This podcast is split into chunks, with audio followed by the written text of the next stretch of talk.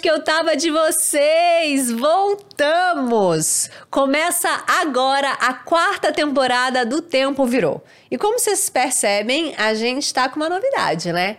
Sim, a gente voltou em vídeo. E também a gente não tá sozinha. Nessa temporada, a gente conta com o apoio da rede Iberostar. Iberostar é uma rede hoteleira que promove um modelo de turismo responsável centrado no cuidado com as pessoas e com o meio ambiente. Eu fui até a Praia do Forte com a minha família conhecer de perto o programa Wave of Change, que tem a economia circular, a saúde costeira e a pesca responsável como centro da sua operação. E a cada episódio dessa temporada eu vou contar um pouquinho do que eu vi por lá. Todo lixo é evitado, reutilizado ou reciclado. A sobra de alimentos é 100% compostada e o plástico de uso único foi completamente banido. E a gente deseja que as práticas da Ibrostar se tornem inspiração para todo o setor. E hoje a gente vai falar sobre um tema que é antigo na minha vida, diria que vintage. Mas é um dos que eu mais amo falar na vida. A gente vai falar de roupa usada, moda sustentável, consumo consciente e eu vou falar sobre esse tema com uma das pessoas que tem uma das visões que eu mais amo acompanhar. Eu tô aqui com Nathalie Neri, cientista social e criadora de conteúdo da vanguarda do YouTube, que desde 2015 está fazendo vídeos incríveis para registrar a própria jornada e ajudar outras pessoas a fazerem escolhas mais conscientes com autonomia e intenção. Hoje o canal dela tem mais de 810 mil inscritos e 500 vídeos postados. Bem-vinda! Obrigada! Quando a gente escuta, quando a gente se escuta, né? Escuta falarem da gente é um outro impacto, né? Não. Falei, caramba, 2015, 500 vídeos postados. E eu fiz questão de trazer esses 500 vídeos postados, Caraca. porque é conteúdo pra caramba É e muito. conteúdo relevante. Ai, muito obrigada. né? Não é que tá ali só soltando qualquer coisinha e reinventando um conteúdo. Não, é. A cada vez que a gente te acompanha há anos, você tá num processo diferente, É. você tá numa fase diferente. Mas só pra gente se esquentar por aqui, porque eu tenho muita, eu tô muito empolgada com esse papo, tá, gente? Eu vou ter que controlar a minha ansiedade, porque a Nathalie é uma pessoa que eu sempre quis falar sobre todos Ai, esses que assuntos, honra. então eu tô me sentindo aqui numa mesa de boteco. A gente vai se interromper toda hora uma porque é muita coisa É pra, isso. pra botar em na mesa. dia. A gente tem que botar o papo em Verdade. dia. Mas eu quero só pra gente se começar a se aquecer por aqui, qual foi a primeira atitude que você repensou hábitos e ficou orgulhosa em ter conseguido mudar? Caraca! Largar a carne. Boa. Uhum. Porque não parei de comer carne, né? Ah, Eu tô falando mais sobre vegetarianismo. Hoje em dia eu sou vegana, mas lá no começo, há 10 anos atrás, eu não deixei de comer carne porque eu odiava. Muito pelo contrário. Eu gostava bastante, vim de uma família, sei lá, no interior do de Assis, interior de São Paulo, né? Mas mais próximo do Paraná, tudo se comemorava com churrasco. Era cultural. E eu fiquei, o meu namorado, né, o Jonas, meu companheiro, já era vegano, né? E aí eu passei um dia visitando ele, passei, na verdade, um mês sem comer carne. E aí meu intestino funcionou, assim, belíssimamente bem. E aí eu percebi como eu tinha problemas intestinais por uma digestão de carne muito lenta. E aí eu falei, caramba, me sinto leve, me sinto bem. Então a primeira coisa que me fez pensar sobre abandonar a carne não foi político, ideológico, foi puramente físico e corporal, sabe? Só que depois. Uma coisa leva a outra, Ah. aí você quer uma receita aqui, aí você entra, é, acessa uma discussão ali, e aí eu decidi cortar. E esse processo foi muito difícil pra mim, porque, como eu disse, não era porque eu não gostava, muito pelo contrário, eu tive que, nesse primeiro momento, negar toda a minha família ali, o meu ciclo, os meus amigos. E quando eu consegui, eu não sentia mais vontade, eu comecei, inclusive, a me sentir desconfortável às vezes com o cheiro. Falei, caraca, orgulho, porque não foi fácil. Nossa, isso é muito interessante, porque muitas vezes as pessoas acham quando o conteúdo, principalmente você é uma pessoa que a gente te acompanha há um tempo, a gente é, acompanha os seus processos de mudança, né? Você Uhum. deixa isso muito transparente. E mas por mais que você poste sobre isso, tem muitas coisas ali que fica muito numa mudança interna, né? Que são processos, é isso, não são simples. Uhum. Muitas vezes dolorosos, né? É uma mudança, não é uma simples mudança, é uma coisa que vem, um- um- um- uma coisa que, que te instiga lá dentro e que aí você externaliza. Como que você encara, já falando sobre o veganismo e talvez outros, como que você encara esses processos de mudança interno para o externo na sua vida? É, eu sempre busquei informação, né? Quis fazer ciências sociais logo cedo, fazia trabalho voluntário. Eu entendi logo cedo na minha adolescência que se eu quisesse mudar de vida, eu ia ter que acessar outras coisas. Então eu tava sempre procurando coisas novas, pessoas que pudessem me ajudar, me apontar caminhos. Então eu nunca tive medo da mudança, muito pelo contrário, eu sempre procurei a mudança. Mas ao mesmo tempo, eu sou uma pessoa que ou é tudo ou é nada. Uhum. Ou é 8 ou 80. Sabe aquele negócio de baby steps are for babies? Sei. Eu não gosto muito dessa filosofia, porque eu acho que cada pessoa tem tempo, mas para mim, ou eu entro de cabeça ou eu não consigo entrar. Ao longo da minha vida, eu tentei fazer várias coisas e eu nunca consegui quando eu ia muito aos poucos. E quando eu comecei a, na verdade, o que me levou a começar a pensar, sei lá, politicamente, o consumo e o ambientalismo e a sustentabilidade no geral ligada, enfim, à ética animal e é, produção dentro do, da sociedade capitalista, nem foi as questões ligadas ao veganismo e sustentabilidade propriamente dita. Eu comecei falando sobre negritude, querendo pesquisar sobre movimento negro, sobre autoestima, querendo entender aquelas dores. E aí eu fui pro fundo, né? Comecei a estudar, de repente eu só olhei isso, só pensava sobre isso. E quanto mais você pensa, mais você se envolve e se deixa tragar, né? Quando dizem que a ignorância é uma benção, não. Não mentiram. Total. É porque. Eu concordo também. Você não consegue desligar. Depois que você vê, você não consegue desver. E se você fica se forçando a olhar, de repente você vê muito mais coisa. É. E aí eu comecei a entender a luta do movimento negro, as questões ligadas à minha sexualidade, a gênero, e de repente fazia sentido com mais coisas. De repente pensar essas discussões e sei lá, essa ideia de superioridade de uma determinada raça ou de um determinado gênero estava muito ligada a também pensar a superioridade humana versus, sabe, as condições animais dentro das, do, das lógicas atuais de produção. E de repente, o que não fazia sentido se conectou. E aí, a cada vez que eu pensava uma coisa nova, eu ficava. Puta merda, né? Uhum. Eu vou ter que parar de comer carne, Sim. porque não faz sentido para mim. E não era tipo, ai, que delícia, eu vou ter é. que parar de comer carne. Era é isso, eu preciso disso. E, obviamente, você pode ter plena consciência de tudo isso e continuar comendo carne e fazer outras coisas para reduzir o impacto, lutar em outras frentes, né? Eu não acho que a saída é. Isso é polêmico, geralmente todos sejamos veganos. Eu acho que o veganismo atualmente, nossa, isso é muito polêmico, inclusive. Uhum. ele é uma forma de luta e de posicionamento radical nas sociedades atuais, Sim. principalmente dentro das grandes metrópoles. Então pode ser que existem, existam, não, não pode ser que existam, existem pessoas que conseguem lutar contra a, sei lá, a dominação, enfim, é, contra agrotóxicos, contra, sei lá, a boiada e esses grandes agricultores em outras frentes que são tão relevantes quanto a luta vegana, sabe? Eu acredito que, falando sobre veganismo, reduzir o consumo de carne, né, e destruir culturalmente essa dependência que a gente tem da pecuária é fundamental. Sim.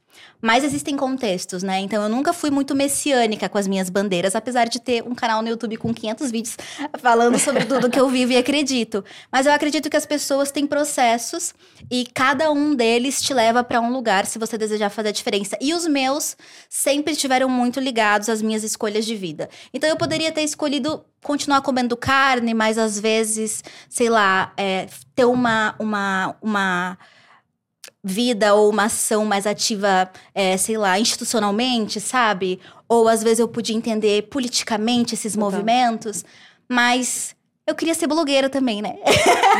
então eu sempre falo isso, que eu sempre quis estar na internet, eu sempre quis construir essas comunidades. Então eu achei que uma forma de me posicionar e de inspirar as pessoas era dando exemplo e era falando sobre o que eu vivia. Então, nunca foi, nossa, que legal, eu vou pensar sobre isso e mudar a minha vida e vou ser mais legal e sustentável. Uhum, nunca foi pelo hype, né? Porque hum. tem, ai, vamos falar sobre tirar o plástico e tal, ah. tal, tal. E é muito interessante você falar sobre isso, porque o consumo consciente, ele é, ele é muito importante a gente falar sobre isso. É, uhum. É, são etapas. Uhum. Muitas vezes a gente tenta mudar tudo na nossa vida de uma hora para outra, uma, uma vez que, né, as coisas se abrem e, na, na nossa frente, a gente entende onde é que a gente está inserido a nossa maneira de consumo a gente fala, nossa, então vamos mudar tudo. Isso só causa mais frustração, Exato. mais ansiedade. É impossível sermos 100% sustentáveis no mundo em que estamos inseridos, na lógica uhum. de mundo que a gente está inserido. E eu vejo muitas vezes, e eu falo por mim mesma, hein?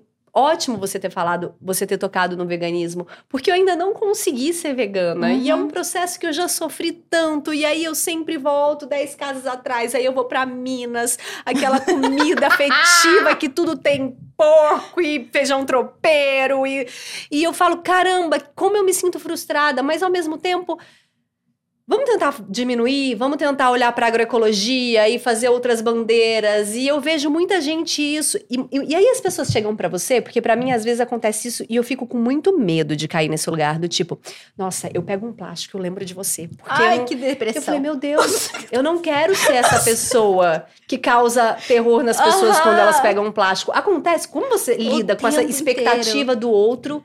Enquanto você está nesse lugar da consumista consciente. Ah, não, eu acho isso que você disse assim excepcional, porque imagina você fazendo tudo que faz, se sentindo culpada por não conseguir às vezes chegar num lugar que a gente vê como ideal.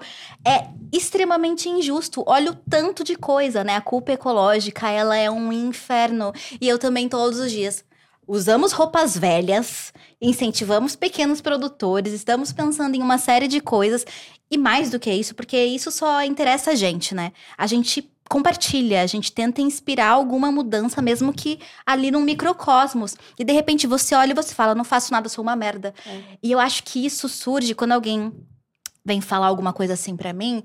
Ai, Nathalie, infelizmente eu ainda compro roupa na fast fashion porque eu preciso trabalhar. Eu falo, que bom. Que bom que você pode é, trabalhar. Que pena que você ainda não pode escolher, porque existem privilégios também para você poder fazer essas escolhas, né? A gente fala sobre uma alimentação, uma vida sem plástico. É foda, queria é. que fosse uma realidade que todos nós pudéssemos viver, né? Inclusive pesquise e penso, mas entendo os limites desse discurso também. Porque é isso, de repente você tá culpando a pessoa que não tem como levar as compras dela numa sacola de papel, porque ela vai comprar carne, a linguiça vai começar a derreter na sacola, e aí a sacola de papel vai arrebentar no meio do ônibus.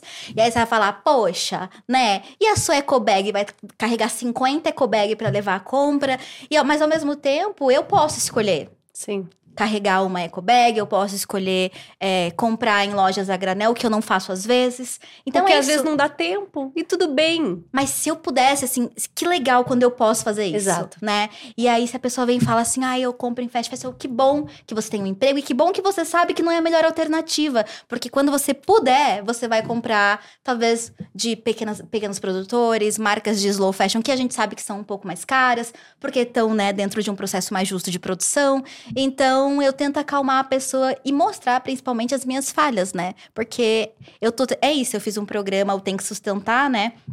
Falando sobre lixo. E eu não sou zero lixo, eu não sou zero waste. Porque é impossível no sistema que a gente vive hoje. Exatamente. Mas quando eu tiver a opção de fazer uma escolha. Exato quando eu tiver liberdade para fazer uma escolha, ela não me prejudicar e não for mais caro comprar o sustentável do que comprar, não tô falando para mim, porque eu posso bancar comprar o mais caro sustentável, mesmo achando injusto e ficando com raiva por ser tão mais caro. Mas quando uma pessoa tiver na frente de duas opções e ela puder, é, tiver condições de escolher a mais sustentável, ela vai fazer isso, porque ela teve essa informação e acessou.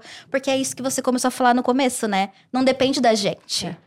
A Exato. gente tá numa mudança assim cultural. Nós já temos muitas coisas para se culpar na vida. Hum, a vida é um corre. E assim, vamos culpar a indústria e governo. A gente tá aqui para inspirar no que a gente pode. É. E uma coisa que você traz muito com o pé no chão é a questão da acessibilidade. É sobre isso. Que bom seria se todo mundo tivesse tempo para comprar orgânico na feira, sem plástico, fazer a sua própria comida. Mas a gente sabe que a realidade no país, principalmente no país que a gente está inserido, é uhum. é completamente diferente.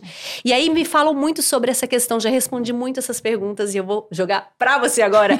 a fast fashion, não, o meu primeiro vídeo que viralizou na internet, que eu não tinha essa informação do outro lado, porque eu acho que é uma construção é uma que a gente tem com o público também, uhum. né? Era, não, por que não comprar nunca mais em fast fashion? E aí eu fui entender que a fast fashion é o caminho para muita gente, quando agora é que tá tendo acesso. Então, E é muito importante a gente olhar para o recorte que a gente está inserido e para a amplitude do país que a gente vive. E você É. traz isso com muita consciência, né? Ai, a gente é muito apaixonada, né? Quando a gente ama um negócio, a gente quer. Gente, o brechó, a roupa usada. Eu também era assim, messias do brechó, né, gente? Quase Nossa Senhora da roupa velha. Vamos entrar nessa seita. Só falava de brechó, brechó é revolução. Brechó é a resposta para o tanto de roupa que é produzida ao longo das décadas e fica acumulada. E a fast fashion, e as tendências de moda, e os padrões errados sobre os nossos corpos. E de repente era a única resposta. E as pessoas, Nathalie, querida, mas eu não sou magra como Exato. você. Nathalie, querida, eu não tenho tempo de ficar horas no brechó pra achar uma calça jeans legal que nem você. Eu trabalho, o meu corpo não cabe. E eu não sou cool de dreads verdes que trabalha com conteúdo na internet. Eu preciso de um bom blazer. E ele não pode ser surradinho da década de 90, porque eu já sou uma pessoa preta num contexto de vulnerabilidade. Eu vou precisar arrumar trabalho, então eu já vou ser julgada. Assim, não que uma pessoa tenha me mandado isso, né? Aham. Mas ao longo dos, Sim. da conversa, justamente eu também caí na real e falei, cara, é isso, não tem uma resposta só. E quando eu, ta- e quando eu tava apaixonada e, e romântica, eu falava, é isso, é a revolução. E aí depois, não, é a revolução dentro de um certo contexto. E eu acredito que a revolução, eu acredito que a roupa velha é incrível, é maravilhosa. Mas todo mundo tem que mudar ainda. Pra gente dar conta, por exemplo, de atender com roupa de brechó, roupa usada, é, os diversos corpos, a indústria tem que ter produzido, tem que estar produzindo agora roupas em variados tamanhos. Porque eu tava até falando esses dias sobre essas tendências início dos anos 2000 que voltaram. Maravilha, tem um monte de roupa velha no brechó, morrendo, porque é aquela calça, aquela lavagem, cintura baixa, aquela coisa que ninguém mais queria, todas traumatizadas, com a frio de fora, não quero essa vida pra mim, mas de repente volta. É. Aí a geração Z, vamos consumir. Só que as roupas feitas para um corpo minúsculo, né? Se a gente hoje tem problema de tamanho, eu falo isso como uma pessoa magra que observa porque vê brechó, quem dirá no início dos anos 2000? Então, quem que pode consumir também essas tendências de um ponto de vista sustentável? Então, é muito doido porque falar sobre sustentabilidade é, gente, olha só, mas, entretanto, porém, todavia, O negócio Tempo é inteiro. complexo. é, E agora, então, já que a gente começou a falar sobre eles, vamos exaltá-los, porque é a nossa paixão em comum. é verdade. É, inclusive, estou essa temporada inteira fazendo só com looks de brechós. Hoje eu vim com um em sua homenagem. meu Deus. que foi onde eu, primeira vez que eu fui no Icoi no Sono, Aham. que eu sei que você ama Caraca, também. sim. E eu achei esse conjuntinho, eu falei, cara, eu sei que a Nathalie ama e eu vou colocar ele. Você também tá de brechó, imagino eu. De brechó, sempre. Menos o sapato. É, eu também não tô com sapato. Porque então, tudo bem. Exatamente. Somos humanas, afinal. Exato. Mas eu queria que você contasse, então, com todo o brilho no olho que você tem pra falar sobre isso, como nasceu essa paixão, como isso é entrou na sua vida e como perpetua até hoje. Nasceu como um ódio, né? Como tudo aquilo que eu começo me interessando. Primeiro eu odeio, eu falo que saco, né? Aí eu falo, não, peraí, isso é interessantíssimo, né? Taurina, né? É uma coisa mais lenta pra me aproximar das coisas.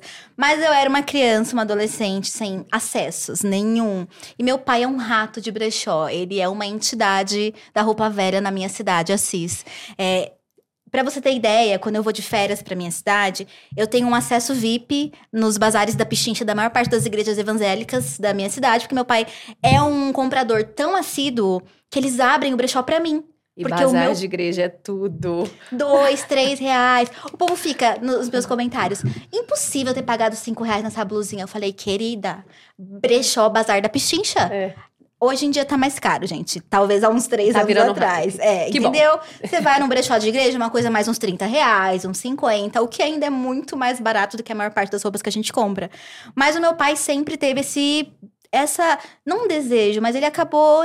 Não se importava com roupa e conhecia bre brechós e bazares na igreja e durante a adolescência dele só consumia roupa usada. E era um ponto que ele presenteava as pessoas, sabe? Ele via alguma coisa velha, um tênis, ai, vou levar pra sua tia. Ai, eu amo Ele isso. não comprava. E era, e era uma relação muito em paz com isso. Só que eu, como uma adolescente, lendo Capricho, assistindo Malhação, não queria usar roupa velha. Eu queria usar a calça da moda e a roupa legal. E eu odiava aquilo, eu odiava usar aquelas peças. Aquelas peças nunca cabiam direito em mim. O que foi maravilhoso, porque eu me obriguei a fazer um curso de corte e costura. Olha, ah. Pra poder arrumar as roupas, porque meu pai também quando mexia. nem existia o upcycling ainda na vida. A gente não chamava como upcycle. Isso aí era o quê? Sei lá, Era o concerto mesmo. 2007. Era o concerto, era a costureira do bairro, fazendo a pence na calça. E aí ficava muito caro e eu queria fazer. Fui comprar minha máquina anos depois, então costurei a mão durante muito tempo. Mas começou como um, um ódio e, infelizmente, um mal necessário, porque eu não tenho outras alternativas. Aí arrumei meu primeiro emprego. Recebi meu primeiro salário, 450 reais. Peguei todo o meu salário e fui gastar numa loja que se chama Torra Torra, Hum. que existe até hoje. Roupas de plástico, roupas assim. Você pega calça jeans, ela se desfaz, gente. Infelizmente, que são as peças, aqueles bastiões de 5 reais, que a população mais vulnerável socioeconomicamente tem acesso. E eu falei, mano, 400 reais no Torra Torra. Vai vir muita roupa incrível. Fui lá, gastei tudo. Na terceira lavada, que eu ia pra escola na época, todas as minhas calças jeans azul estavam acinzentadas. E aí, quando eu olhei pro lado, quem estava lá firme e forte? As minhas calças mom jeans, que a gente também não chamava assim, da década de 90, 80 que eu tinha comprado. E aí eu olhei e falei: caraca, a roupa não durou, a roupa estragou, as camisetas todas arrebentadas. E as roupas de brechó estavam lá, firmes e fortes. Eu falei, quer saber, chega de ser trouxa, otária, vou gastar meu dinheiro com outras coisas. E, na verdade, vou eu mesma procurar as minhas coisas no brechó, ao invés de ficar esperando meu pai me trazer presentes que eu não gosto. E aí, eu comecei a rodar com ele, usei a influência dele no brechó pra desenvolver meu estilo. Você rodou com seu pai. O meu, o meu pai, a casa dele inteira, ele construiu com presentes de caçamba de lixo. Ele fica, tipo, alguém tá fazendo uma obra, tem alguma coisa ali, ele fuça. E ele acha coisas incríveis. Ele sempre foi. Ele sempre se preocupou com reciclagem, assim, sem, sem educação propriamente pra isso, sabe? Ele nunca foi ensinado a se preocupar com isso. Não sei porquê. Ele tinha isso dentro do coração dele. E ele pegava coisas que as pessoas não queriam, dava vida nova, consertava. Sempre, nunca foi de, ai, vamos comprar, estragou, a gente joga fora, sabe? Então eu cresci nesse contexto. Quando eu fui pra faculdade, as pessoas começaram, começaram a me perguntar muito que roupa incrível. Onde você comprou? Aí eu brechó. Porque na minha família era normal saber que era de brechó, mas fora dela não era. E aí eu percebi que as pessoas gostavam muito do meu estilo. Eu falei, caraca, dá pra ser legal no brechó. Aham. E aí eu pensei em ter meu canal.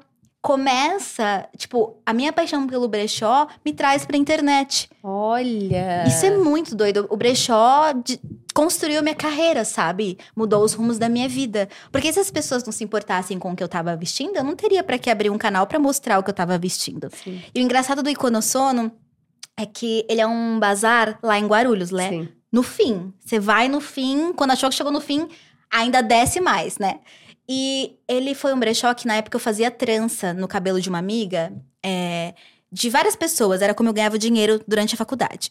E aí ela era minha amiga também, brechoseira, e falou: tem um brechó ali que eu vou te levar. Levei ela.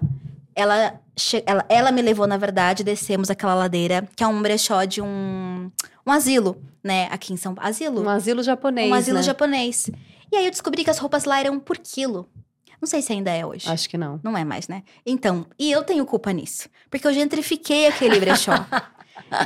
aquele brechó, ele alimentava os prédios da CDHU ali. Eu fui, meu canal começando, fiz um vídeo do brechó. Essa minha amiga me mandou mensagens por ano falando: vagabunda, você destruiu o meu brechó. O não ficou mais caro, e aí esse é um problema também, porque aí Uhum. ele fica mais caro, É. a população ao redor não consegue mais consumir. Eu falei: caraca, tem isso, né? Tem tudo isso quando a gente fala sobre consumo consciente. Quem compra? E aí acho que essa é uma conversa também complexa, né? Porque eu falei: caraca, é isso. O povo da diretoria do, do asilo falava: Nossa, obrigada, somos muito gratos, fortaleceu muito as movimentações, é porque é do brechó que a gente tira fundos pra fazer festa, pra cuidar da estrutura. Mas ao mesmo tempo a minha amiga me xingou. Ela falou: Você destruiu meu brechózinho, que aparentemente nem aquilo é mais. Mas ao mesmo tempo, isso é maravilhoso de um outro lado, né? Eu acho que cabe aos às instituições, no caso de bazares, entenderem quem é o público Sim. e manter um nível ali. Mas é interessantíssimo porque mostra o quanto as pessoas têm desejo de consumir. É. Você sabe que você falou isso, que a roupa usada mudou sua vida? E eu nunca tinha feito uma relação que mudou a minha também. Porque eu comecei a entrar nesse universo da moda sustentável quando eu criei, há 10 anos atrás, aqui em São Paulo, o Projeto Gaveta. Que é um Uhum. projeto de troca de roupa sem dinheiro envolvido. Uhum. O Jonas, inclusive, já participou de um, de um evento nosso como palestrante. E aí, eu falei, cara, e eu, eu trabalhava na moda, do outro lado da moda, com a minha sócia, eu falei assim. Minha sócia falou: vamos trocar roupa entre amigas. Eu falei: entre amigas não, entre todo mundo que quiser trocar. E a gente criou esse evento. Comecei a coletar roupa no, na portaria do meu prédio. O porteiro achando que eu tava ficando louco, a síndica puta, porque não parava de chegar gente. E aí, quando eu vi aquele evento montado com 80 pessoas Caraca. trocando roupa, sorrindo de orelha a orelha, trocando roupa usada, sem gastar nada, nada eu falei, gente, É tem muito público, o que que tá acontecendo? Eu não sabia disso. E aí foi toda essa- esse meu processo. E aí eu fiquei pensando, gente, quando a gente começou, lá quando tudo era mato, é isso. Foi tipo, cara, como posso me diferenciar através do brechó, não é mesmo? As Aham. pessoas estão elogiando. E eu acho que quando esse bichinho te pica, eu acho que essa é a grande chave da virada. Uhum. Quando você entende que você tá comprando, claro, porque é mais barato, porque é circular, porque é mais sustentável, porque não, não economiza, não, não gasta mais água, mais energia. Mas quando a pessoa vira pra você, que lindo Ah. isso! E você sabe que só você tem aquela roupa. Que aquilo foi mérito seu. O Aham. garimpo foi seu, foi você que arregaçou as mangas, entrou naquelas araras e falou: o rinite. que, que aqui tem a ver comigo? E eu Aham. acho que.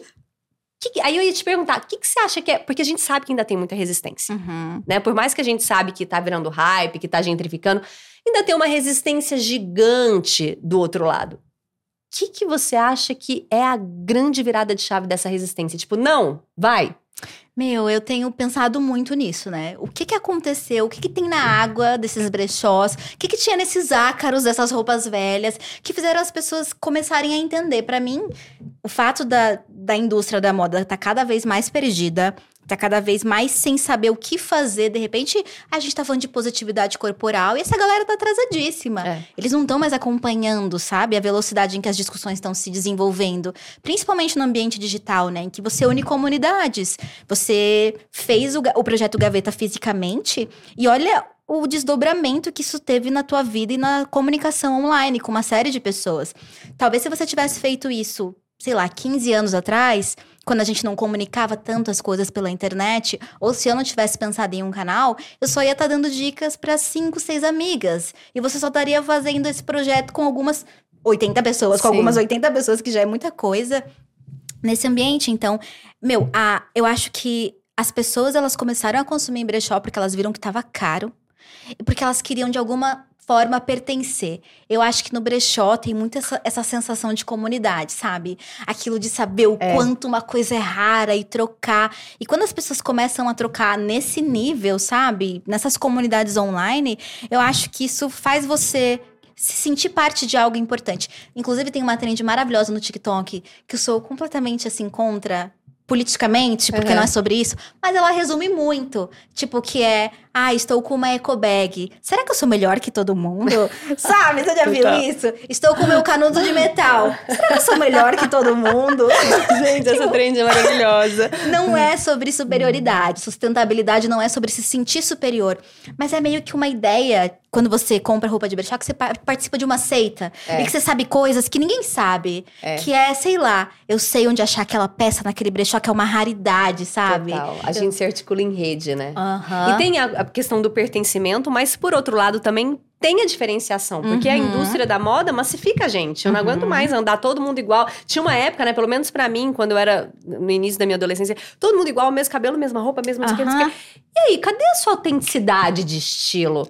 E a gente sabe que o brechó também, você começar a entender o consumo de brechó, é também você olhar para o seu processo de Aham. autoconhecimento. De você certeza. entender o que que ali cabe na sua vida, no seu corpo, na sua rotina, no seu armário. E como foi para você essa descoberta do seu estilo próprio através da roupa usada? Olha, tá nesse momento em que eu começo a estudar negritude, entender mais sobre mim, sobre meu cabelo, passo pela transição capilar, que é parar de alisar o cabelo crespo, eu de repente amo a minha cor. Eu amo a minha cor, só quero usar tons terrosos, tons que ressignifiquem e tragam esse, esse apreço que eu tenho pela negritude do nada, né? Eu queria expor é, externamente aquilo que eu tava cheia. E aí eu só fui buscar tons terrosos no brechó. E até hoje não sei se gosto de tons terrosos porque era só o que tinha no brechó, ou se era muito boa e encontrava. A gente sabe que não é O que, isso. que veio primeiro, ovo ou a Ou uma galinha? galinha. E aí eu comecei a buscar essas peças porque tava muito ligada à minha autoestima, o fato de eu querer mostrar minha negritude, porque antes eu tinha muitos problemas de autoestima e eu queria me vestir como as meninas brancas se vestiam na revista. Então eu usava, eu queria usar um tênis da Adidas com três listras rosa e uma jaquetinha da Puma e uma calça jeans bem marcada skinny, porque essa era a minha referência, que não tinha nada a ver comigo, eu ficava horrorosa. Inclusive entendendo agora sobre paletas de cores, entendi que rosa não era o meu tom. E eu já sabia aquela hora, né? Paletas de cores não, como é que chama esse é, é... Coloração pessoal. É, é, é. é maravilhoso. E na época, minha coloração pessoal tinha que refletir a minha identidade, o meu orgulho, né? E de repente eu comecei a buscar esse tipo de peça no brechó, peças que falassem mais sobre esse momento que eu tava vivendo. E as coisas foram mudando também. Hoje em dia eu sei lá o que eu uso. Hoje em dia eu assisto um filme e eu. Ah, eu quero alguma coisa nessa energia. São energias. Eu tô hum. nessa energia ou eu tô em outra. E eu me permiti brincar muito mais com as possibilidades, sabe? Eu acho que que usar e encontrar essas peças que não estão curadas ou é, pré-prontas para mim, é isso. Você não entra no brechó e acha. Hoje em dia você até acha um manequim. É. É maravilhoso, inclusive isso. Tipo, look do dia. É, isso é importante falar uhum. também. Você acha roupas separadas por tamanho em brechós, é. você acha roupa seminova, as roupas são cheirosas, são lavadas, né? Vamos. Exato. Não é só roupa com cheiro de mofo. A gente sai. A, gente já existe todas é. as possibilidades. A gente cresceu nesse contexto, né? É. O contexto da máscara, eu nunca usei, né? E depois ficava com problemas respiratórios pesadíssimos. O contexto de ser montanhas, né? Hoje em dia é muito mais confortável e eu já sou preguiçosa mesmo. A galera fala, Nathalie, encontrei um brechó maravilhoso, tudo por cinco reais. E aí manda foto é montanha de roupa. Eu falo, querida, hum, hum. eu, já, eu já não sou mais jovem. Eu gosto é da arara, separado por cor, porque tem. Sim. eu gosto da roupa assim, ó, fechadinha, o, o valor, boto na frente do espelho, tiro. Ficou uma coisa mais gourmet o meu consumo Ficou. de brechó. É. Mas eu acho que. A gente também tá ficando mais velha, né? A gente tá. Os perrengues vão passando. A dor na coluna, é... você não quer mais viver é. radicalmente, como uma adolescente que encontra, meu Deus, passei horas pra achar uma blusa. Não. Se eu vou no brechó, eu quero achar uma, uma miscelânea de peças que me interessem.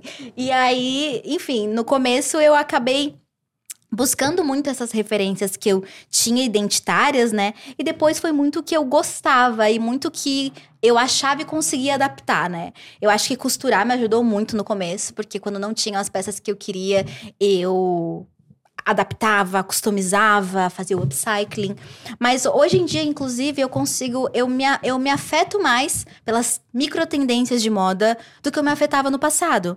Isso hum. é um hum. fenômeno recente. Acho que todos nós estamos, assim, sei lá, saturados de internet, vídeos curtos, e querendo ou não, você vê tanta coisa e tanta informação de moda que às vezes você acaba se perdendo. Mas eu tô confortável com isso, porque existem coisas que eu consigo pegar e que fazem sentido para minha personalidade e adaptar. Então, uma coisa que eu tenho feito no brechó que eu não fazia antes é ver algumas tendências e procurar referências e coisas parecidas. E tenho achado algumas coisas, afinal, é, é isso, né? A moda cíclica.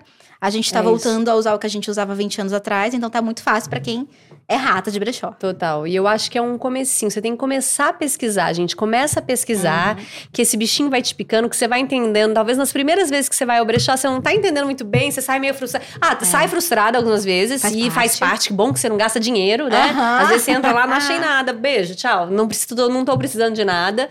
E aí, quando você vai achando, aí você acha um blazer legal, você fala, eu não posso deixar ele aqui, porque se ele ficar aqui mais um dia, eu vou perder, alguém vai achar Exato. e não tem nenhum outro igual. Então, cuidar também com o consumismo. É consciente, ah. porque ele existe. E como existe. É. Um dia me ensinaram uma palavra, acervo.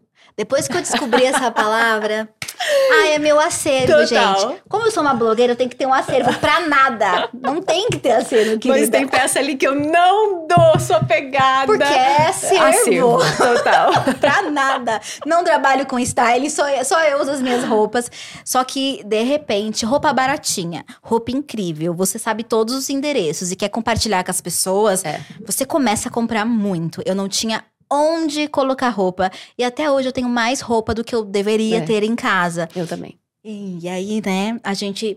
E tem momentos, não sei você, que eu consumo muito mais. Então o consumismo ele não tem a ver não. com, ai, comprar na fast fashion. Você pode ser um puta consumista de brechó. Porque tem a ver com a nossa troca de estilo. A gente passa Uhum. por isso. Isso é muito importante. A gente não tá aqui falando pra não compre roupa nunca mais, porque eu acho isso impossível. Aham. A gente troca de fase, de estilo, É né, de cabelo e a gente mexe com tudo. Uhum. E é importante essas fases. E é tão importante a gente olhar no nosso armário e se, e se ver ali, né? E colocar uma roupa que a gente tá confortável, que a É. gente tá se achando foda com aquela roupa.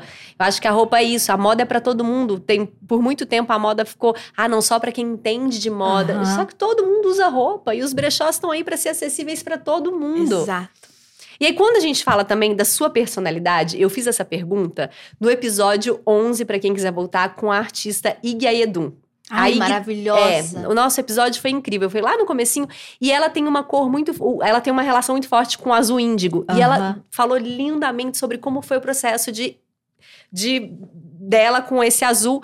E quando a gente olha pra você, a gente vê o verde. O verde. E aí, eu acho tão interessante essa relação. Eu queria que você contasse qual a sua relação com a cor verde dentro do seu estilo. É, novamente, é uma coisa que sai de dentro pra fora e só depois a gente vai começar a nomear, né? O brechó foi assim, aí depois, ah, legal, é, isso é consciente, isso é politicamente interessante, mas não era no começo. Eu acho que o verde, ele não fazia parte da minha cartela de cores quando eu era adolescente, não fazia parte do que eu gostava.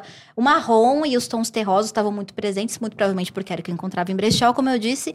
Mas quando eu saio do interior e eu venho pra São Paulo, eu é, me desfaço, né? Eu me perco muito no sentido de prim- primeiro negar as minhas origens interioranas. Ai, essa cidade que me destruiu, que me prendeu e agora eu sou uma jovem na grande metrópole, finalmente. Sabe? É aquela fase de odeio os meus pais, odeio quem eu era, sou muito mais legal agora. E aí eu odiei e abandonei tudo que eu era. E como eu sou 880, infelizmente, eu tenho uma facilidade muito grande de me desprender. E eu passei anos é, afastada, anos afastada de quem eu fui. Me sentindo completamente sem raízes, numa cidade em que eu tava sozinha, em que eu odiava o cheiro, em que eu odiava tudo. Eu tenho uma relação meio complexa com São Paulo, porque eu cresci numa cidade de 100 mil habitantes, em que eu fazia tudo de bicicleta. E aí, no processo de reconectar, e aí isso é o que eu suponho. No Tá. processo de me reconectar com quem eu era, entender que, poxa, a Nathalie lá do passado, mó legal, lutou muito pra você estar aqui, olha com mais carinho. Depois de muita terapia, eu acho, é, eu comecei a resgatar as coisas que eu gostava e sentia falta. E eu sentia muita falta do verde. E eu sonhava com o verde. E eu me imaginava quando eu tava fazendo meditações ou quando eu tava buscando um, um lugar de. Sabe aquele paraíso mental? Que quando você tá num caos, você fecha os olhos e você se imagina? Era verde, só era verde. E aí eu comecei a me sentir tão confortável com o verde, entendi que era a minha cor de poder, sabe? Era a cor que eu me sentia mais autêntica, mais presente, mais confortável. Fez sentido tudo se tornar verde. Assim, e hoje eu tava vendo até colocando, eu fui tirar uma foto pro meu RG, né? E foto pro RG também é canônica. Uhum. É daqui pra 10 anos aquela mesma cara. Então é um momento, como eu quero me mostrar no meu RG. Falei, verde, vamos atrás de uma roupa verde. E eu não tinha uma camisa verde. Quando eu eu falei, eu não tenho uma camisa verde, como pode? Falei, porque faz sentido. Eu nem tenho tanta roupa verde, você acredita? Mas como verde sou eu, É. e eu sou verde aquelas. É, você não precisa da roupa. Mas como o cabelo é verde, como eu sinto que eu uso coisas pra combinar As com o verde. maquiagens lindas. É, aí eu falo, caraca, é isso, nem eu não, não sabia que eu não tinha, porque tudo é tão verde. Sim. E eu acho que é muito isso, é muita saudade de casa. E é uma cor que, que me acalma e traz paz, e a gente precisa muito disso em São Paulo. É. né? Total. Que uma cidade que tem pouco verde. A gente que não é daqui É. sabe, né? A gente sabe. Agora, Nathalie, eu vou entrar um pouquinho por uma curiosidade pessoal Uhum. no universo da beleza. Tudo. Até porque eu tô aí recém-lançada com uma marca de cosméticos naturais, a Palma. E você faz conteúdos maravilhosos sobre o universo da beleza natural. E então eu queria que você falasse pra gente quais critérios você leva em consideração, né, diante de tantas ofertas, porque hoje, antigamente, não tinha tanta oferta de cosméticos veganos e naturais e Uhum. biodegradáveis. Hoje a gente já tá com uma oferta gigantesca. Exato. Quais os critérios que você prioriza nas suas escolhas? Olha, a parte de beleza, ela sempre foi muito emblemática pra mim, porque faz parte desse processo de autoestima e me reconectar comigo. E eu comecei a me apaixonar por maquiagem e cabelo, até porque o meu primeiro emprego foi numa empresa que vendia cursos de beleza. E eu começo a me conectar com a minha negritude, porque eu faço um curso de tranças e dreads, e aí eu vejo a história do cabelo crespo e das tranças na diáspora. Falo, caraca! E aí isso é o disparador para o que eu sou hoje. Então, quando eu começo a pensar beleza, também é para valorizar os meus traços. Também é para é fazer aquilo que eu não tinha coragem de fazer, que era passar um batom vermelho porque diziam que minha boca era feia, porque era grande demais, ou que eu tinha que afinar o meu nariz e fazer uma plástica. E era usar uma maquiagem que valorizava aquilo que eu antes não gostava. Entendendo que, enfim, é o racismo basicamente uhum. destruiu minha autoestima e distorceu muito a minha imagem. Quando eu entendo, junto paralelamente com isso, veganismo, discussões ambientais, falo, caraca, vamos com profundidade, então, e alterar tudo mais uma vez, né? Eu falo isso com um pesar, gente, mas é divertido depois. Sim, total. A gente sofre, a gente chora, Ai, a gente, mas depois a gente renasce das cinzas. É, fala, é isso mesmo, olha como é incrível, e esse cosmético é incrível, minha pele tá incrível, e tudo é incrível. E você se sente confortável, mas no começo bate mais com uma culpa. Caraca, né? Esses cosméticos não tão legais, umas coisas meio porcaria, que testem animais. Então, tudo começou no veganismo. Não vou mais usar nada que teste em animais. Isso há sete anos atrás. Não vou usar nada, tirei. Mas ainda usava marcas não, não me importava com formulação, não entendia muito de formulação. A questão era o mercado vegano. Aí, em 2018, eu fui na. No, pode falar? Pode. Na Bio Brasil Fair, na uhum, Natural feira. Tech. Quando eu fui na Natural Tech, eu encontrei a dona da Bimes. Tá. Que é uma marca de cosméticos Sim. naturais. Alemã, não é? Alemã, é. isso. E aí ela falou assim: ela me mostrou a base. E ela falou uma palavra que Pra nós taurinas preguiçosas, mudou a minha vida. Ela falou assim: você pode dormir com essa maquiagem. A pior parte, a, o único mal que essa maquiagem pode causar é sujar seu travesseiro. Tipo, ela tava, ela tava radicalizando. Tá, não vamos dormir de maquiagem. Mas quando ela falou isso, eu falei: o quê? A maquiagem pode ser algo benéfico pra minha pele, que não destrói, não me deixa com espinhas e. E eu fico bonita ainda. E o, o pior que pode acontecer é sujar o travesseiro. Aí aquilo ah, tá. Então, formulações. E aí eu encontrei e descobri o mercado da beleza natural com um balde de água fria, porque não tinha produto para minha pele. Não Olha. tinha. Em 2018, a única marca que tinha um produto para minha pele era a Bimes, que era a última cor deles. Então, depois de mim, e eu sou uma pessoa negra com uma pele Sim. bem clara. Você não tinha mais produto. E eu já criava conteúdo na internet. Então eu falava: como é que eu vou mostrar para as pessoas um produto que não cabe na pele de todo mundo? Falei, não vai estar tá dando. E sempre flertando ali com o mercado, né, de cosméticos naturais. Aí eu falei, tô cansada, vou fazer um curso. Fiz um curso de cosmetologia natural. Acompanhei essa sua fase. E de repente era só sobre cosméticos uhum. naturais e fazer cosméticos naturais. E aí as pessoas, Nathalie, mas é caro fazer cosméticos naturais. E a gente quer abraçar o mundo, né? E a gente quer. E hoje em dia eu tô muito mais calma com isso. Antes as pessoas falavam, Nathalie, eu não consigo fazer. Calma que eu vou resolver. Calma que eu vou achar uma forma de você fazer. E aí eu mudava tudo pra que a Maria conseguisse fazer. Hoje em dia eu entendo que, felizmente, somos muitas. E existem pessoas que podem abordar temas de diversas perspectivas para diversas realidades. Eu não, dou não tento mais dar conta de tudo. E antes eu tentava porque eu era me meio megalomaníaca, né? Mas quando eu entendi isso, eu falei: não tem produto para todas as peles, não é extremamente acessível, então eu vou me ater aos cosméticos baratos, é, veganos, não olhando tanto para a formulação. E aí eu comecei a entender e me doendo por dentro. No, na minha vida, eu gosto muito de usar cosméticos naturais, mas entender esses limites que até às vezes eu preciso de um cosmético que não me deixe cinza ou que fixe na minha pele, etc. Só que de uns anos pra cá, e eu vou colocar um ano e meio, finalmente, desde 2018, as marcas naturais estão pensando em peles negras, de diversos tons.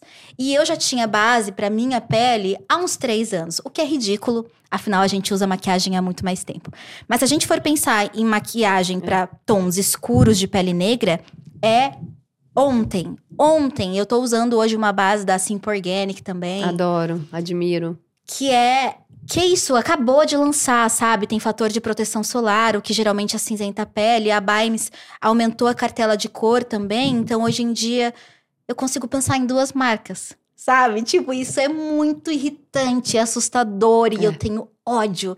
Então, eu, eu amo o mercado, eu amo maquiagens e cosméticos naturais, mas infelizmente ele ainda não olha para todo mundo. Enquanto ele não olhar para todo mundo, eu não vou levantar a bandeira de uma beleza 100% Sim. limpa. Enquanto ela achar que essa, as únicas peles que merecem são as peles brancas. É, mas aí a gente busca alternativas, porque é isso, eu quero usar formulações mais interessantes, menos danosas para o meio ambiente, porque é coerente com a minha vida.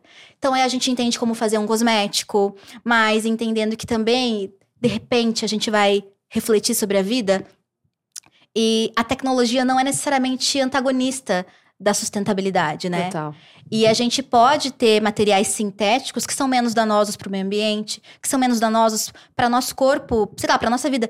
Inclusive materiais naturais extremamente poluentes, ou sei lá, a mica é um, acho que um grande exemplo, sabe? É um mineral que traz brilho, não é plástico, é 100% biodegradável, mas as condições de extração da mica são extremamente violentas para, enfim, um monte de criança, porque a maior parte das extrações de mica hoje em dia vem tem, produzem, né, em situação de trabalho análogo à escravidão infantil. Então, quando você pensa, você fala: caraca, que difícil equilibrar. Uhum. E a gente nunca vai conseguir, eu acho, equilibrar, sabe? Se tem a marca perfeita, e tem, a gente sabe que tem umas marcas perfeitas, com tecnologia, inovação, produtos naturais, é, é, formulações limpas, ela, ela é cara daí. Caríssima. Aí não dá para todo mundo. Ou ela é barata, mas aí ela tem muito plástico na embalagem, porque teve que baratear a embalagem, porque a embalagem é de vidro e vidro é caro. Aí você fica, caraca! Mas é, é isso, né? É navegar e entender onde você tá. É muito mais complexo do que a gente. Muito não é nada complexo. simples, né? Uhum. É muito mais complexo. E aí você falou aqui nos descartes do plástico. Eu vou trazer aqui um dado da ONU falando sobre descarte, que a ONU observou que o número de vezes que uma roupa é usada e descartada diminuiu 36% nos últimos anos. Caraca. E que o brasileiro, uma pessoa, produz 380 quilos de lixo por ano, um pouco mais de um quilo por dia. E, cara, a gente sabe, é o que você falou antes daqui, a gente sabe que a culpa não é nossa. Uhum. E que a gente faz de tudo para reduzir. Mas uhum. a gente ainda produz lixo. Pra caramba. Pra caramba. Como que é esse desapego, esse entendimento? Porque, pelo menos para mim, me gera um mal-estar, mas assim, eu também não vou ficar com. Sabe? É, uhum. Como é essa relação para você do lixo, do descarte? Dura, né? É, a gente nunca tá confortável e eu acho que que bom que a gente não tá confortável, porque significa que a gente tá olhando para algo. Mas é isso, eu não sou. Eu sempre. Eu me vejo muito nesse lugar de humanidade, sabe? Eu faço o que eu posso dentro dos meus limites e eu espero que as pessoas façam o que elas possam dentro dos seus limites. E que cada vez a gente possa fazer um pouco mais. Sim. Eu acho que hoje em dia eu tento tirar o plástico a, de forma majoritária da minha vida, mas ainda consumo muita coisa com plástico. Mas aí busca essas alternativas, né? Essas alternativas de, enfim, é, economia circular, retorna, retorno de embalagens. Você composta? Eu composto também, material orgânico em casa, tem a minha composteirinha lá, que inclusive tá triste, porque é. tava cozinhando pouco. Não é. tem minhoca, né? Porque sou vegana, então é uma coisa um pouco mais lenta também, ah. porque é uma compostagem microbiana. É. Aí eu tenho que estar tá sempre alimentando, mas assim, sempre busco essas alternativas, essas formas de reduzir, mas sei que é muito, né? É, é, é muito eu. É. E de uma certa forma, sempre me preocupo quando é, eu tento acalmar essa culpa fazendo o que eu fiz com você no começo, que é, poxa, mas você já faz tanto, né? É. Porque isso te deixa assim, ai, mas eu já é. faço tanto. Eu adoro falar isso pros outros, mas você já faz tanto. Mas para mim, eu não aceito falar aquelas. Uhum. A vida, né? Porque é isso, porque se eu me acalmo e se eu me, me deixo, me, me, me, me sinto confortável em um determinado comportamento, eu fico nele né? E foi o desconforto que me fez repensar e buscar as alternativas que eu busquei. Então eu também não me incomodo de estar desconfortável quando a culpa bate. Não quero que ela domine as minhas ações e domine os meus dias e me impeça porque tem esse lugar. Sim. A culpa é tão grande, não dá para fazer nada. Que causa inércia. 40 é. anos, qual que é a data mesmo? 2030 acabou 2030, o mundo. é. Apocalipse, gente. O que a gente vai fazer é. então? Tamo aqui pra quê, né? Vamos viver pra quê? gente, é isso. Vamos todo mundo se destruir. Vamos destruir o ambiente. Joga assim, embalagem de chiclete pela janela. O mundo acabou. Esse tipo de pensamento, ele te leva para um outro lugar. Total que é muito cínico. E eu também acho tão ridículo quanto vamos dominar e se você não faz, você é ruim e o mundo tá acabando por tua causa. Nenhum desses Perfeito. lugares funciona. E agora, pra gente ir pro nosso pró- antes da gente ir pro nosso próximo bloco, eu queria perguntar sobre o seu papel de influenciadora, que você tá há muito tempo criando conteúdo. E você se reinventou muitas vezes, né? Então eu queria entender como é o seu processo de reinvenção e como você consegue continuar sendo relevante sem se perder no meio do caminho. Caraca. Eu acho que a internet, ela é, é, não tem uma. Não tem um segredo, né? Não tem um formato, não tem uma fórmula, não vou conseguir vender um curso. Às vezes queria, né? Porque às vezes a gente precisa desse, dessa Uhum. forma de existência, a gente precisa buscar formas de existir dentro desse mundo, que não é fácil. Eu vivo de publicidade hoje, que também é super complexa, né? Porque ao mesmo tempo que você tá falando sobre consumo consciente, você tá incitando desejos de consumo. Sim. É uma contradição É. por si só, mas ao mesmo tempo é a forma que eu encontro de existir Monetizar, nesse espa- espaço, monetizar e conseguir produzir coisas que eu acredito muito. Não que eu não acredito nas publicidades que eu faço, afinal a gente escolhe muito. E se a gente não for escolher, a gente já tá muito rica, né? Uhum. É. Exato. É basicamente isso. Mas é, não tem segredo. Eu acho que a, única, a única coisa que eu vejo como resposta pra isso é a comunidade. Sabe? A internet ela tem uma coisa que quando as pessoas se conectam com você é assustador, sabe? Elas vão te esperar e esperar que você se transforme e te esperar mudar. E quando essa comunidade entende que você está atenta a ela e que você muda também de acordo com os feedbacks dela, vocês, vocês se retroalimentam. Então, eu acredito que se ao longo dos últimos anos eu tivesse me impedido de mudar, eu ia ter me perdido, porque as pessoas que me acompanhavam estavam mudando. As pessoas que me acompanhavam, às vezes, queriam que eu também olhasse umas outras coisas que pudessem deixá-las confortáveis. Então, uma coisa que eu apontei como meu maior problema, que é tentar dar conta de tudo, ao mesmo tempo também foi o que me tornou é, longeva na internet, né? Porque é isso. Isso aqui é legal, mas isso aqui tem um limite, sei lá. Eu falava muito sobre questões raciais no começo do meu canal. Numa época que a gente precisava falar sobre isso porque a gente não tava tendo essa bagagem. E aí a gente tá vivendo um novo ciclo em que uma nova geração tá falando de novo sobre tudo isso, como a gente falou em 2015. E aí chegou um ponto que eu não aguentava mais. As pessoas, Nathalie, problematiza isso. Aí elas me mandavam um link, eu, eu vou problematizar. Aí eu. Aí chegou um ponto que eu ficava. Não aguento mais, não é sobre isso, é sobre colocar energia, legenda as pessoas que a gente acredita para que elas nos representem politicamente e mudem essa realidade. Eu no meu canal xingando todo mundo, nos primórdios do cancelamento, quando ele tinha raízes políticas e ideológicas. não quando ele era porque você não gosta de alguém, mas quando a pessoa falava alguma coisa racista ou LGBTfóbica e você e as comunidades se mobilizaram, sabe? No começo fazia sentido se posicionar assim porque não era natural e não era comum que as pessoas tivessem medo de falar bobagem. Hoje em dia as pessoas têm, nem todas, infelizmente. Mas na época é, eu entendi que é isso, eu tô saturada. E aí quando eu falei, gente, eu não sou comentarista de desgraça, não me mandem mais link de gente sendo racista porque eu não vou mais reagir. O pessoal fala, ah, eu também não tô mais aguentando. Uhum. Ai, que se foda, sabe? E eu falei, caraca, é isso. E quais são os meus interesses atuais? Discutir a minha, a minha trajetória no veganismo, que era um assunto que eu não trazia tanto. é, e, de repente, colocar as discussões raciais que eu trazia de forma apontadora e, sabe, e acusatória dentro desses novos contextos. Sim. E funcionou. Então, eu acho que, ai, aí é muito clichê. Talvez a forma de continuar é olhar pra si, entender os seus desconfortos e as suas mudanças, porque a gente é fruto de uma época. E se a gente tá desconfortável ou se a gente tá desejoso de alguma coisa, grande parte das pessoas que acompanham a gente também estão. Perfeito. Agora a gente então vai para o nosso bloco Biblioteca Ecológica. É um bloco que faz muito sucesso por aqui, as pessoas adoram, que é quando a gente dá dicas para os ouvintes de alguma série, documentário, é, podcast, livro, qualquer coisa que você que passou pela sua vida que aumentou a sua conscientização e que você gostaria de passar para frente, ou que você tá vendo agora, também Aham. pode ser algo atual. Caraca, eu sou uma pessoa que eu lia muito na minha área, né? É sobre é, o ciências sociais e negritude. E eu sempre vivi as discussões sobre sustentabilidade e veganismo de uma forma muito pessoal, sabe? É ação, é menos teoria e mais ação. Até se transformar, eu falo, não, agora eu tô cansada de ler sobre isso, já sei muito, vamos ler outras coisas. E aí não é muito óbvio, mas tem um livro que ele é sobre isso e não é, e aí é uma ficção, que se chama Parábola do Semeador. Eu gosto muito desse lúdico, desse lugar desejoso e, sabe, imaginário, sabe? Eu nunca indicaria pra uma pessoa, vamos nesse documentário, nesse textão, se ela não tem interesse nenhum, sabe? Vamos começar por um lugar talvez interessante.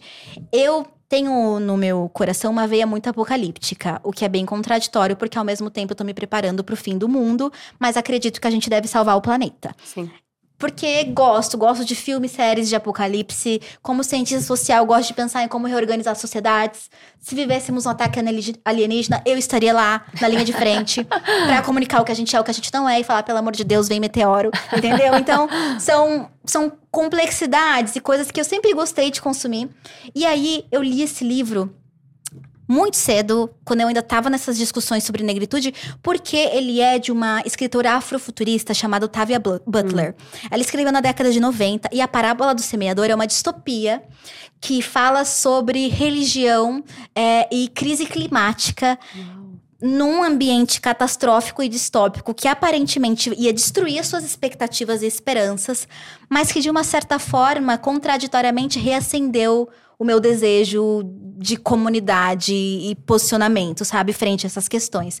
Eu acho que esse livro ele é interessantíssimo porque ele intersecciona várias partes do ser humano, a parte política em relação porque ele passa, se passa nos Estados Unidos, de nacionalidade, de contextos sociais e políticos, traz a questão desse apocalipse climático que a gente sabe que estamos cada vez mais próximos e ao mesmo tempo traz questões humanas ligadas à comunidade, coletividade espiritualidade. Então, para mim, ele é uma obra complexa porque ele inclusive tira a sustentabilidade as discussões ambientais desse lugar frio e chato. Sim. Sabe? Que é Total. é só é. Que não engaja ninguém. E que não te toca. Não, porque a gente tem tanto problema para lidar. Vai lidar mais com o clima aquecendo. Entendeu? E é uma coisa que tá do lado de fora, nem Exato. tá longe, gente. É uma coisa assim, a Amazônia, né? Exato. Não vai nem me entender. Tem fome, tem não sei o quê. Entendeu? Como é que a gente engaja? Eu penso isso diariamente. É como engajar nesse assunto. E esse livro, leiam, gente, ele conecta. Ele mostra como a existência da humanidade, todas as nossas discussões estão completamente ligadas às discussões sobre clima, sobre sustentabilidade. Dica. E aí uma dica mais prática para quem não quiser ler o textão, né? Porque ele é um calhamaço, mas é lindo, é lindo, é lindo. É, é uma página que eu tô super viciada, gente. Ela ah. acendeu a minha esperança, porque a gente sabe que falar sobre sustentabilidade pode ser bem negativo, Sim. pode te deixar bem lá embaixo. Ela chama EcoUp underline BR no Instagram. Gostei. Eles só postam inovações no meio é, ligadas à sustentabilidade. Então, de repente, você está assistindo e você descobre que cogumelos estão limpando óleo de quilômetros e quilômetros de mar. E você fala: caraca, alguém tem que investir nesse projeto. Então, eu gosto muito de é, ler e me inspirar sobre coisas que estão sendo feitas e pessoas que estão pensando iniciativas em vários lugares do mundo, porque inclusive pode inspirar uma ação, sabe, individual ou coletiva na tua escola, no teu bairro. Então, a página para inspirar e o livro para conectar. Nossa, belas dicas. Tudo. Eu trouxe duas também hoje. Uma é uma série que eu tô vendo nesse momento e que se chama Indústria da Cura. Ai, é Netflix que agora eu tô nesse universo da beleza uhum. e tá sendo muito interessante. E ela fala sobre como o capitalismo, né, selvagem entra dentro desse universo do bem-estar uhum. e como isso pode ser perverso. Então, um episódio é sobre óleos essenciais, o outro é sobre é, sexo tântrico e cada um vai indo e você vai entendendo que os óleos essenciais, eles são, comprova eles com são comprovadamente benéficos a uma quantidade de casos, autismo, para acalmar, para tal, tal, tal. Mas o quanto também isso não está sendo usado do tipo, você precisa disso para sobreviver, né? Uhum. Você fez curso de aromaterapia, aromaterapia, que eu sei, é, você deve as pessoas falam, ah, você tem que assistir. Eu falei, assistir, adoro.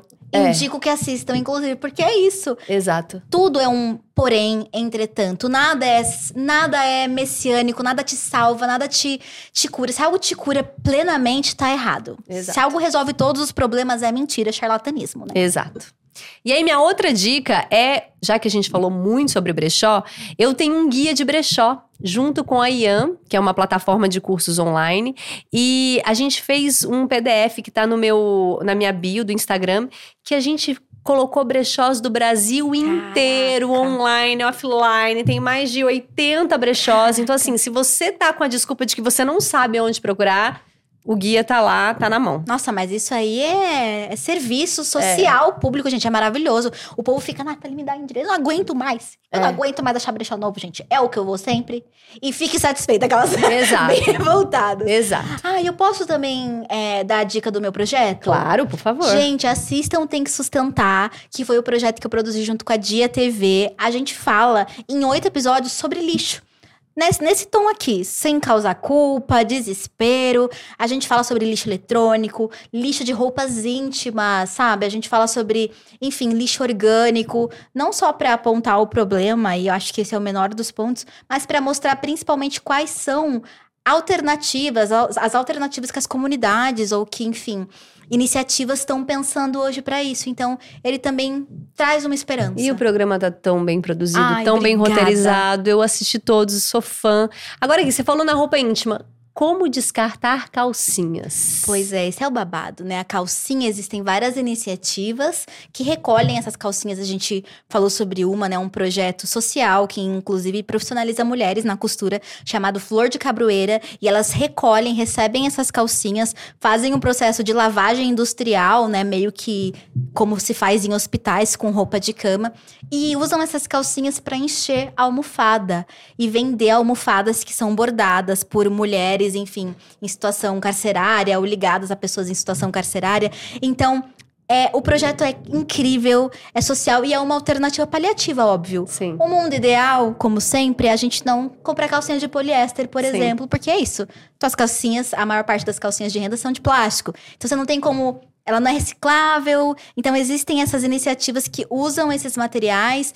Também tem uma outra iniciativa de uma marca de lingerie chamada. De uma marca chamada Kaon Lingerie, que eles recebem essas calcinhas em bom estado usadas, fazem esse mesmo processo de reparo e lavagem industrial, hospitalar, e doam para pessoas em situação de rua. Então, a gente falou também nesse episódio com uma ginecologista falando que não, gente, você não vai morrer, não vai pegar uma doença venérea, uma IST, porque você está usando uma calcinha usada. Claro que uma calcinha usada dentro de um contexto de limpeza e higienização, né? Não é pra pegar a calcinha de alguém e usar. É, não, e é isso. E no programa vocês foram no fio da meada, Uhum. assim. Ah, então tá, então pode doar calcinha, é higiênico, vamos no ginecologista. É. Né? Foi indo, assim, um, um novelo do Um fio, assim. repórter, Exato, tá de parabéns, maravilhoso. Agora, hoje, a gente tem uma novidade. Nessa quarta temporada do Tempo Virou, a gente tem um novo bloco. Que você tá estreando o bloco. Ai, que chique! Sim. Que se chama Oráculo Puxa Conversa. Tudo! Ó, aqui são as nossas cartinhas. E cada carta tem uma pergunta. Então, Belíssimas cartas. Não é? Nossa arte, Luana no design, Georgiana na produção. Gente, isso aqui tem que ser vendido, hein? É! Então, olha só. Você é do oráculo? Eu amo, a gente tem essa vibe mais mística, né? É uma eu coisa queria mais. trazer isso. Vamos, isso eu adorei. Entendeu? Porque eu coisa, acho que é a né? vibe. Umas bruxas ecológicas, é claro, entendeu? a gente gosta, Que né? entende a questão da extração dos cristais. Exato. Então a gente vai trazer a espiritualidade tilelê problematizada, gente. Calma aí, não precisa de tanta pedra na sua casa. Total.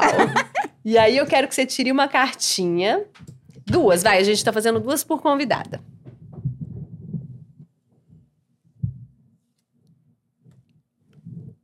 Qual música que te conecta com a natureza? Ai. Djavan. Ai, amo! Djavan. Djavan, Perfeito. gente. 100% Djavan. Vê se é tudo. É sobre o nosso país, é sobre as nossas matas, é sobre coisas que a gente não entende. Mas aí ele explica no Twitter e a gente entende.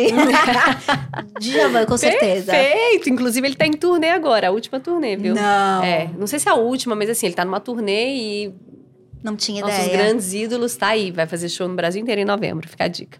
Obrigada pela dica. Agora mais uma. O pior é que eu tô fechando o olho, aí eu escolho assim, ó, com o olho aberto. tá adiantando nada. Olha, o que você sempre quis ser e já é. Ai, que tudo! Professora. Me sinto uma professora, me sinto dando aula, me sinto preparando conteúdos. Sempre quis ser professora, mas sempre achei muito chato ter que ter um compromisso diário, aquelas... a responsabilidade. Então me sinto uma professora da vida, das coisas que eu amo e acredito, e aí posso ensinar com muito mais paixão. Ai, que lindo. É isso. Nathalie, que prazer esse ah, papo. Obrigada. Eu agradeço tanto. Gente, e o nosso primeiro episódio fica por aqui. Lembrando que a gente tem novos episódios toda terça-feira, então até a próxima terça. Um beijo.